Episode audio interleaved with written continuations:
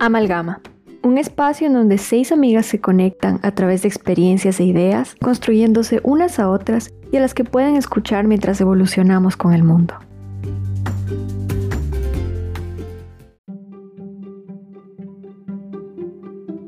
Porque lo que está a la orden del día es el pensamiento mágico, en el que nosotros somos expertos. Esa idea de que hay soluciones mágicas, esa es una idea que anida en el ser humano porque forma parte de sus deseos. ¿Quién viene a resolverme mis problemas? Es un poco como los niños. Los niños necesitan de los padres y la madre, sobre todo para, para sobrevivir. Alguien tiene que resolverme mis problemas. Tengo hambre. Yo no sé sino llorar. ¿Quién me da de comer? Mi mamá. Bueno, mi mamá es la que me resuelve todos mis problemas hay un poco una especie de infancia o adolescencia de los pueblos, ¿no? pareciera haberlo, si se permite la metáfora, eh, si la sociología permite una metáfora como esta, según la cual eh, los pueblos están esperando a un salvador, ¿no? alguien que resuelva los problemas. Y resulta que no hay nadie que resuelva los problemas, los tenemos que resolver nosotros mismos, los ciudadanos. Entonces, bueno, eso también forma parte, ¿verdad?, de la mitología. La mitología en la que vivimos, y, pero las, las mitologías no son gratuitas. Nosotros creamos esos dioses porque esos dioses viven dentro de nosotros, son nuestras necesidades las que esos dioses reflejan. ¿no?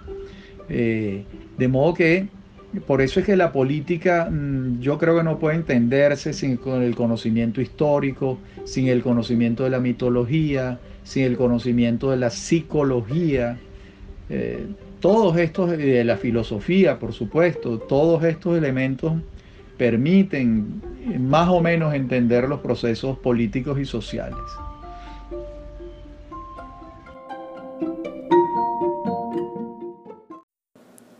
El devenir histórico de nuestros países ha estado condicionado por diferentes factores que han incidido en nuestro imaginario colectivo, en la manera en la que percibimos lo público y en las formas con las que nos relacionamos y entendemos la política.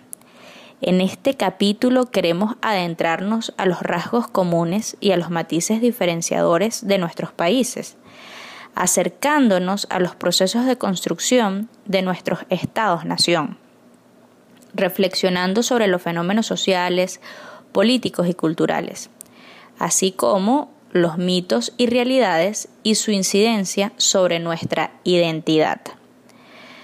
Para este episodio tenemos el honor de contar como invitado especial al historiador y ensayista venezolano Rafael Arraiz Luca, quien es profesor titular de la Universidad Metropolitana también imparte asignaturas en la Universidad Católica Andrés Bello y en la Universidad Central de Venezuela.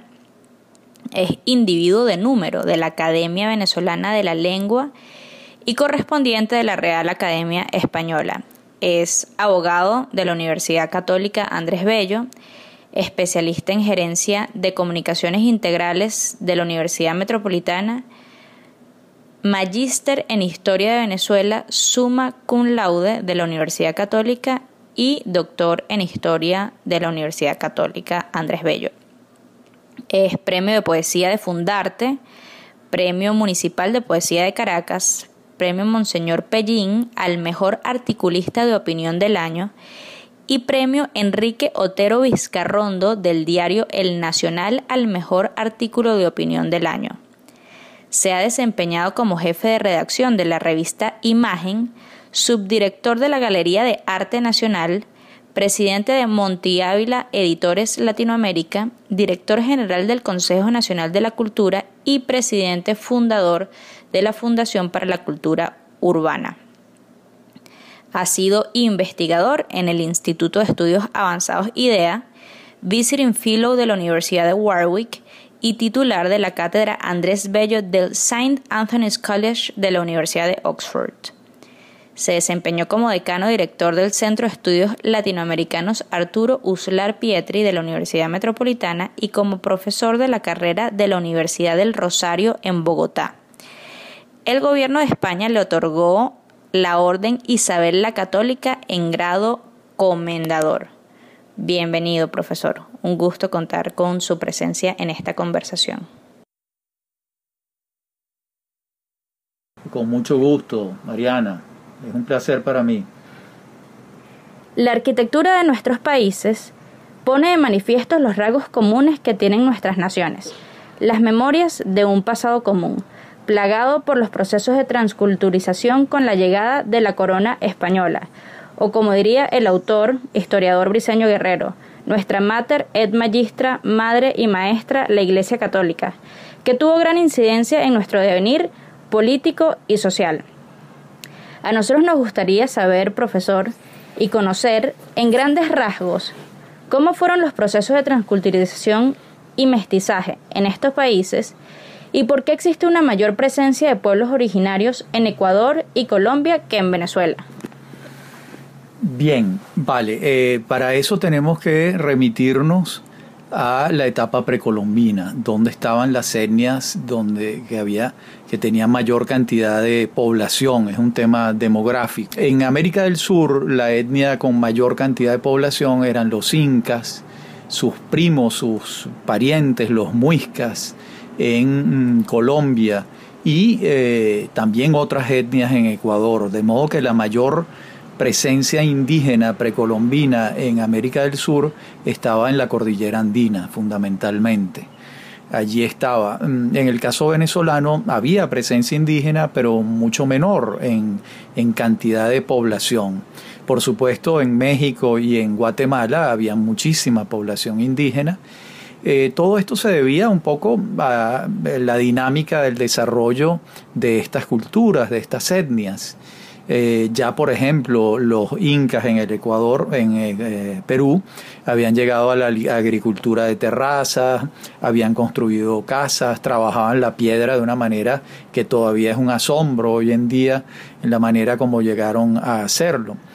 De modo que eso hay que tomarlo en consideración para entender que cuando el imperio español desembarca en América Latina es fundamentalmente un proyecto de ocupación territorial, pero también es un proyecto cultural que lo lleva adelante la Iglesia Católica. Es un proyecto de la Iglesia Católica, la evangelización de estos paganos politeístas y traerlos al mundo del monoteísmo cristiano, donde Cristo es el Hijo de Dios. De modo que es un proceso eh, cultural y también un proceso de ocupación, que muy pronto va a, presentar los primeros rasgos de mestizaje, porque el mestizaje va a darse entre las culturas originarias, los españoles que están llegando, y muy pronto van a comenzar a llegar la mano de obra importada africana. De modo que ese proceso mm, va a darse con distinta intensidad dependiendo de cada país de la presencia indígena y del tipo de cultivos para los que se refiera se requiera la mano de obra africana importada. Entiendo, profesor. Este mestizaje dio lugar a la creación de la cultura criolla. Existe una controversia en torno a la idea de Bolívar y el legado de este personaje como libertador de las Américas. Nos gustaría hablar sobre este proceso y las razones por las que un criollo caraqueño participó en la gesta emancipadora de la independencia de los otros países. Sí, la pregunta es, bueno, ¿por qué Bolívar? La verdad es que Bolívar no llega a ser el comandante de este proceso de manera gratuita. Eh, tuvo muchos fracasos por el camino. Recordemos, bueno, el primer fracaso lo tiene con Miranda en 1812 Después el segundo fracaso eh, lo tiene cuando Bobes lo derrota en 1814.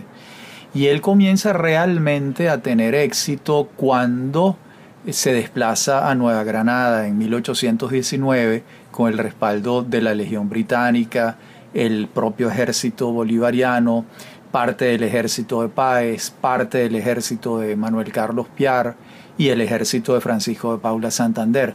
De modo que Bolívar comienza a sonarle la flauta a partir de 1819. Hasta ese momento muchos le han discutido la preeminencia. Mariño lo enfrentaba, Arismendi lo enfrentaba, Bermúdez lo enfrentaba, Piar lo enfrentaba.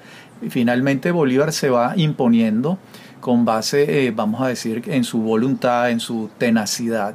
Y cuando logra la liberación de Nueva Granada, que el virrey Sámano escapa de Bogotá, eh, dejando los tesoros del virreinato en Bogotá, toda la suerte de Bolívar cambia, ya tiene recursos, ha tenido un éxito importante en la batalla de Boyacá y comienza a ser el Bolívar que conocemos, que es el héroe que ha tenido ya eh, grandes eh, conquistas, sobre todo la conquista de Nueva Granada. Después, en 1819, cuando regresa a Angostura y se crea la República de Colombia, pues todavía ya tiene un éxito mayor porque tiene un proyecto continental de grandes dimensiones. Y después vamos a tener la batalla de Carabobo en 1821, que es la última batalla en Venezuela donde él está presente. No es la última batalla venezolana, pero es la última en la que él está presente. Y se va a la liberación de los pueblos del sur, pero ya con una cantidad de logros en su maleta. Digamos que esa podría ser la explicación de por qué Bolívar se va imponiendo. Y sin embargo, para terminar de esta, esta parte, tiene esa, esa entrevista en Guayaquil con José de San Martín porque San Martín viene también logrando victorias desde el sur de América, desde Buenos Aires, Santiago de Chile, Perú. Y en Guayaquil tienen esa entrevista donde no se sabe muy bien qué ocurrió, pero San Martín se retira, se va a Europa incluso, después de pasar por Buenos Aires, por supuesto, y Bolívar queda como la figura preeminente de ese, de ese proceso. ¿no? De modo que lo que quiero decir es que no fue coser y cantar para él llegar a tener esas dimensiones.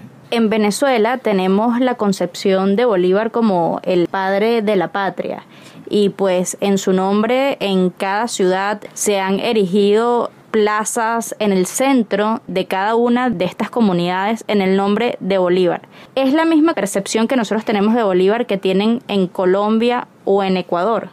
A ver, fíjate, esa preeminencia de Bolívar en las plazas mayores de los pueblos y ciudades es un hecho posterior, es algo que mm, organiza Antonio Guzmán Blanco en 1883 con motivo del centenario del nacimiento de Bolívar.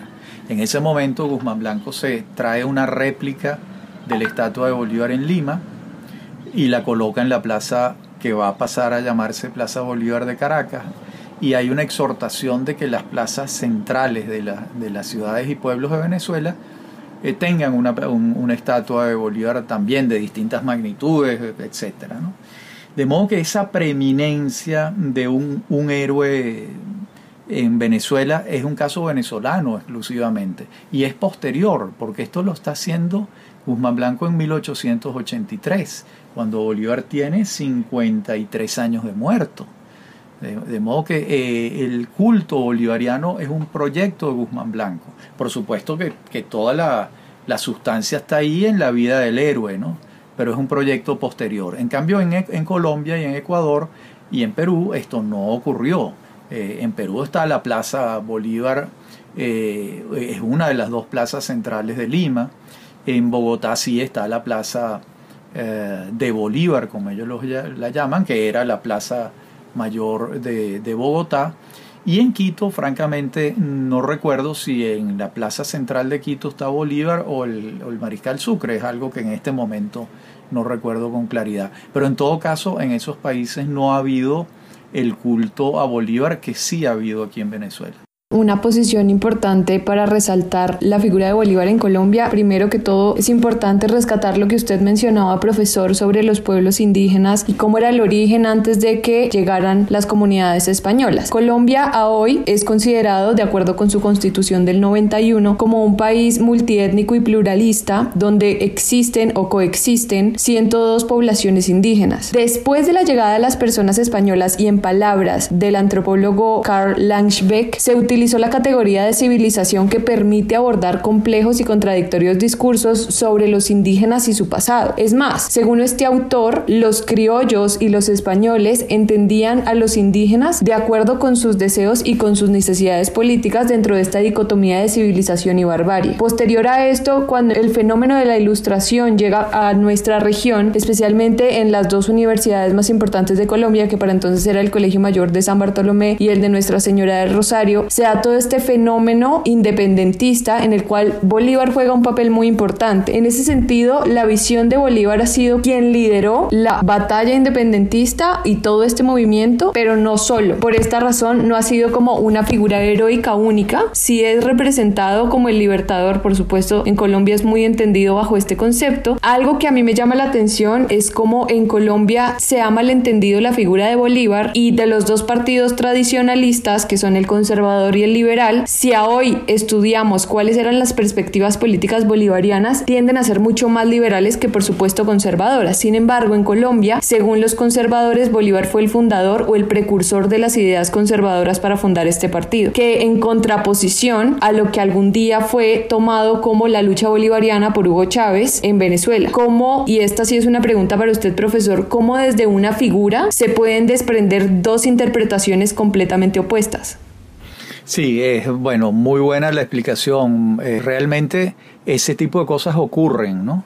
Es decir, el Bolívar en colombiano, hay un Bolívar que lo utiliza, digamos así, lo, un Bolívar del que se sirve el Partido Conservador, pero también estuvo el M-19, que se declaraba bolivariano y secuestró la espada de Bolívar, etcétera, desde la izquierda guerrillera. En el caso venezolano ha habido también Bolívar para todos los gustos.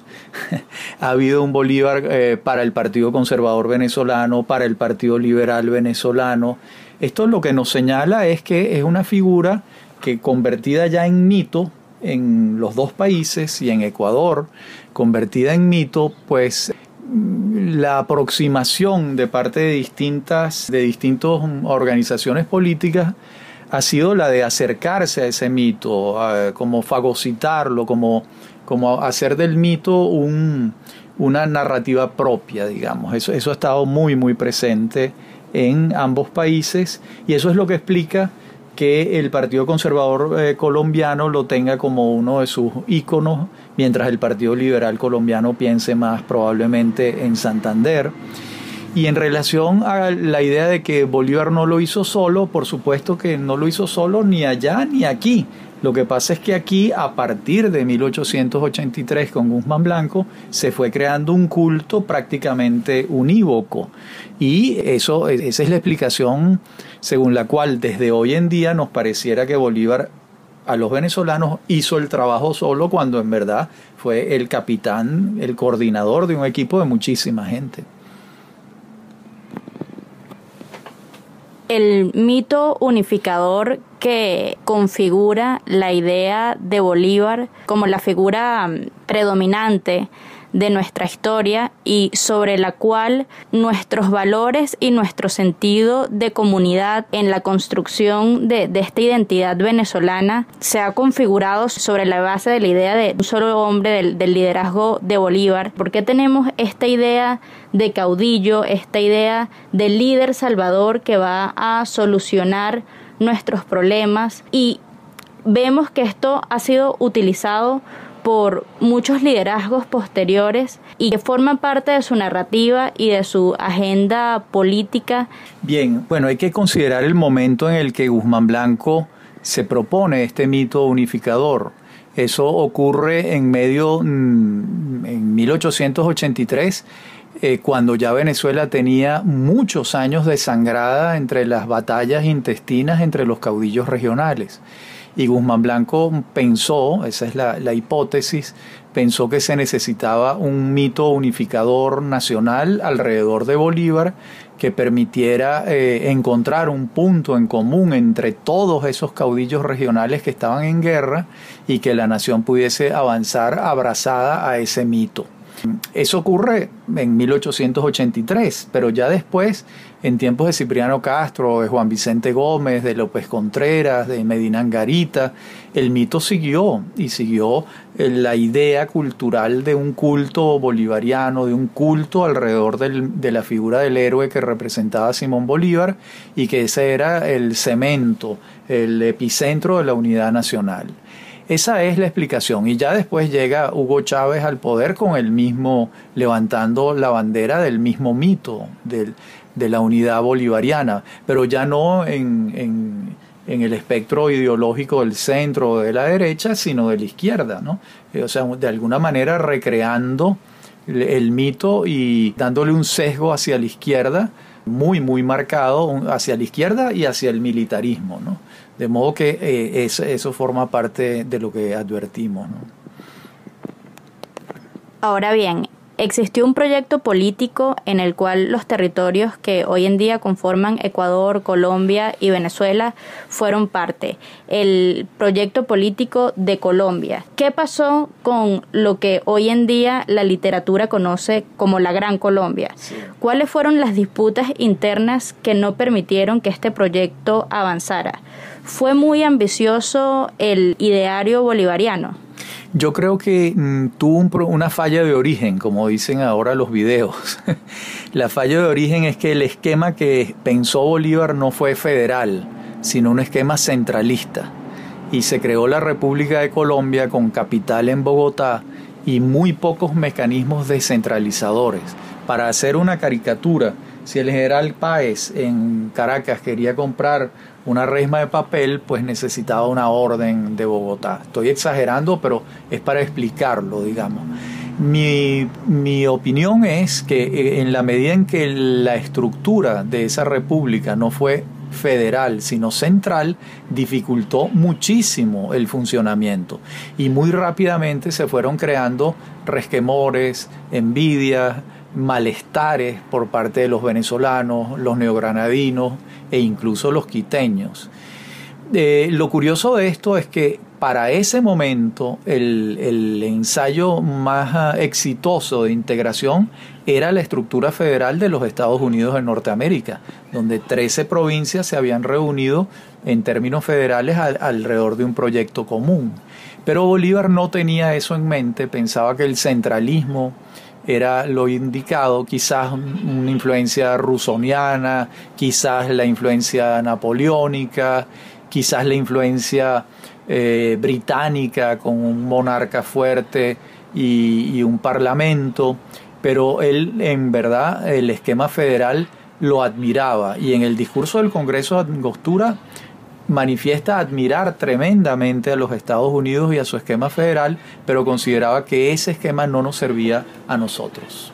Yo creo que más allá de haber sido ambicioso o no, un problema, al menos en el caso colombiano, fue la forma de hacerlo. Y es que de nuevo con la ilustración llegan estas ideas de democracia, un poco de otras manifestaciones del Estado o configuraciones del mismo, pero estas ideas independentistas en este país calaron tanto que cuando Bolívar empezó a pedir o a solicitar la constitución de una presidencia vitalicia, su idea no llegó políticamente al acervo o al centro de la política en Colombia. Una de las razones principales por su salida es esta y por la cual no caló esta idea de la Gran Colombia o de la República de Colombia entre estos tres países que incluso buscaba expandirse un poco más hacia, hacia Bolivia y Perú, pero la forma de gobierno tal vez fue la que no permitió que este proyecto funcionara, que al día de hoy se han buscado una cantidad de mecanismos de cooperación internacional y de multilateralismo con el propósito de diseñar políticas de integración económica económica, social y demás que puedan fortalecer las relaciones y el crecimiento gradual de estos países que en un momento, si hubiésemos hecho un estudio comparado, si hubiera mantenido esta idea o este proyecto político, hubiese podido funcionar, pero la forma de gobernabilidad política no funcionó y yo creo que ese es uno de los principales errores. Recordemos que la,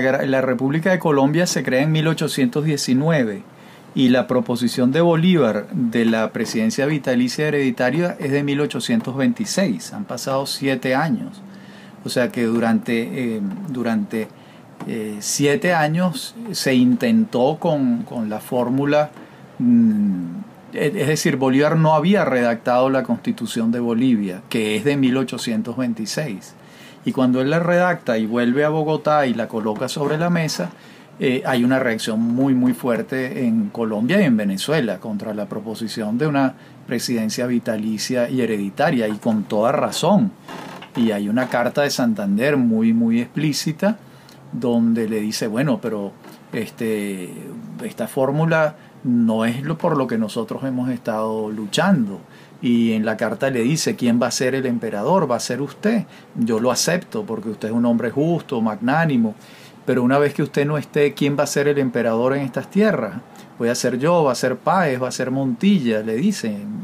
Y realmente ahí empieza un, un distanciamiento importante en relación con la forma de gobierno que ha instituido Bolívar en la recién creada República de Bolivia y que quiere que esa sea la que se instaure en la capital de la República de Colombia, en Bogotá. Muchas de las precisiones que se han hecho me han llevado a pensar que son muchas las ideas erróneas o los mitos sobre los cuales nuestro imaginario colectivo esté fundado en patrones que han sido reproducidas a lo largo de nuestro devenir histórico y político y que han condicionado la forma en la que los latinoamericanos nos relacionamos con lo público la forma en la que entendemos la política, cómo nosotros como ciudadanos podemos ir desmitificando todas estas preconcepciones, creencias y realmente enfocarnos en ideas o datos mucho más precisos para un mejor entendimiento de nuestra realidad. Bueno, yo creo que ahí tiene la palabra los estudios históricos para tratar de, entender mejor todos estos procesos, porque lo que hemos estado inmersos en una cantidad de mitos realmente, y los mitos son verdades a medias, los mitos tienen una parte de verdad pero otra que no es cierta, ¿no? Entonces lo que yo creo que se impone es una revisión de todos estos paradigmas que se daban como eh, hechos asentados, como hechos cumplidos, y hay que, hay que acercarse a todos estos temas desde una perspectiva contemporánea, moderna, con los nuevos estudios y sobre todo desde la perspectiva actual que nos permiten quizás entender eh, un poco mejor los procesos por, entre otras cosas, por la multidisciplinariedad, ¿no? Es decir, eh, estos fenómenos no solo se abordan desde perspectiva histórica, sino politológica, sociológica, económica. Eh, entonces, con el auxilio de la multidisciplinariedad podemos acercarnos con mayor eficiencia para entender estos procesos y apartar todo lo que es mitología para, para tratar de entender la nuez de los acontecimientos reales. Profesor, y, creo que aquí juega una parte fundamental los historiadores como usted, justamente en el papel de y en la necesidad de desmitificar todas estas figuras, de clarificar, por ejemplo, trayendo de nuevo el caso de Bolívar, cuáles eran sus reales inclinaciones políticas, cuál era su manera de concebir el Estado, su forma de gobernabilidad. Creo que eso resulta fundamental precisamente para que no exista esa mitificación o se realice la contradicción de la misma y empiece a verse de manera mucho más objetiva todas estas figuras que han sido utilizadas de acuerdo a los deseos y objetivos políticos de diferentes figuras emergentes. Claro, y incluso ese proceso en Venezuela ya tiene varios años. El primer libro desmitificador de Bolívar fue El culto a Bolívar del profesor Germán Carrera Damas. Después están los libros del profesor Luis Castro Leiva. Eh, que se titula De la patria boba a la teología bolivariana. Están los trabajos del profesor Diego Bautista Urbaneja y muchos otros, de modo que, que ha habido un abordaje crítico de la figura del libertador buscando entenderla eh, sin mitos, sino dentro de una perspectiva verdaderamente histórica. Eso ha venido ocurriendo y ha venido ocurriendo con, a mi juicio, con mucha eficiencia. Creo que es una constante en los latinoamericanos, es idea, esta idea del héroe, liderazgo mesiánico, y es algo que no lo vemos en la misma forma en otros países. Esto tiene que ver con que estos otros países ha existido una mayor incidencia de una conciencia crítica, racional, de abordaje a los procesos sociales? ¿O cuáles son las razones por qué los latinoamericanos nos hemos relacionado con lo público de esta forma? Yo creo que tiene que ver con el proceso de creación de estos estados, como fue producto de una guerra. y al ser producto de una guerra se configuraron los mitos de los héroes. En muchos de estos países hay unos héroes que son los héroes fundacionales, ¿no? Eh, esto también pasa en los Estados Unidos. Washington es Washington y Hamilton lo es y Jefferson también. Entonces, en estos estados recientes que tienen apenas 200 años, los Estados Unidos un poco más, 200, 240, eh, digamos que mm, por ser unos estados recientes hay una toda una leyenda y una mitología alrededor de los padres fundadores, digámoslo así, ¿no? Entonces eso ha acentuado un carácter personalista. ¿no? Lo ideal, lo sano, es comprender que no hay un padre fundador, sino que es un conjunto de personas que integran un proceso de creación de los estados nacionales en América Latina. Creo que eso es lo, lo saludable, verlo de esa manera, sin disminuir a nadie. Sea, nadie le está quitando las glorias a Bolívar, a Sucre, a Páez, a San Martín, a O'Higgins, a, a todos, ¿no? a Santander, pero entender que se trata de unos procesos políticos y sociales comandados por estos personajes. Lo que ocurre es que mm, la gente procede por simplificaciones y les parece, realmente es mucho más fácil decir, bueno, ¿quién es el padre de la patria? Fulano.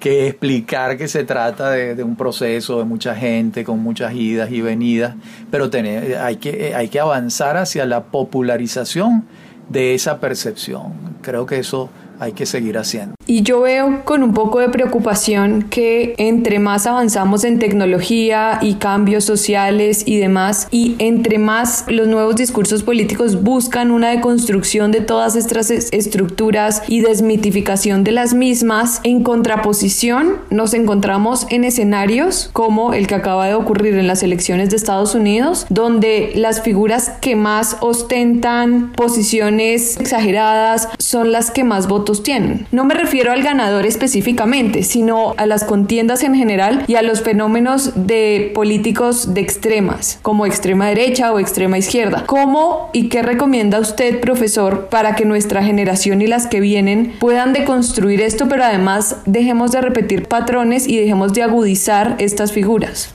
Bueno, yo creo que lo que estás hablando es del fenómeno del populismo, que es un fenómeno común a la izquierda y a la derecha y que es una de las enfermedades de la democracia. ¿no? Entonces yo creo que hay que estar muy atentos a que la democracia plantea ese desafío en relación con el populismo. ¿no? El, líder populista es aquel que te ofrece una solución fácil, que te dice, no, el, el, el, problema se resuelve a la fuerza, se resuelve construyendo un muro, se resuelve haciendo tal cosa. Entonces, claro, la gente sin formación, que de alguna manera es la mayoría, eh, compra el discurso populista. Este es uno de los grandes desafíos de la democracia. es decir, cómo construir democracia sin, sin que los líderes populistas terminen gobernando en todas las democracias. Creo que ahí está uno de los grandes desafíos. Sí, yo creo que en parte de lo que hemos hablado podemos llegar a la conclusión de que es necesario que los ciudadanos tomemos decisiones informadas que construyamos una conciencia crítica con respecto a nuestros procesos históricos y con respecto a la narrativa y a los discursos de nuestros líderes, que realmente cuestionemos y miremos con lupa qué es lo que nos ofrecen, cuáles son sus propuestas y tratar de desmitificar muchas de estos mitos, de estas ideas y creencias que mucho daño le han hecho a nuestros países. Entonces, el llamado, desde, desde mi punto de vista, sería a tratar de informarnos y saber que como ciudadanos también somos responsables de la solución de los problemas comunes, de los problemas públicos, que no tenemos que esperar que un líder político venga a decir que nos va a solucionar todos los problemas o, o a ser susceptibles de creer que a problemas complejos existen respuestas mágicas. Entonces, el llamado es a ser partícipes como ciudadanos y proactivos en la solución de nuestros problemas y a tratar de ser más críticos y a mirar nuestra realidad con una lupa mucho más detallada y mucho más precisa. De acuerdo, completamente de acuerdo. Bueno, muchísimas gracias profesor por participar. De verdad que ha contribuido en gran medida que pues nosotros y, y, nuestros oyentes puedan entender de mejor manera cuál ha sido nuestro devenir histórico y nuestros procesos sociales, políticos. Y bueno, la idea es que, que estas conversaciones se sigan dando y que podamos apostar porque nuestras generaciones tengan una acción mucho más crítica e informada de lo que pasa. Vale, excelente. Muchas gracias.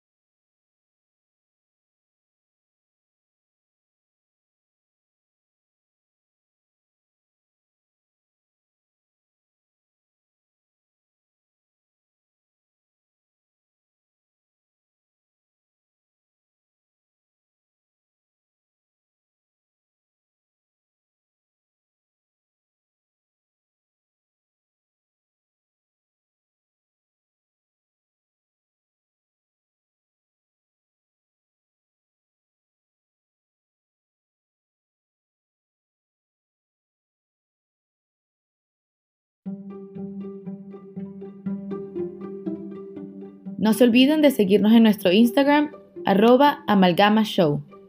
Aquí los esperamos para el próximo episodio.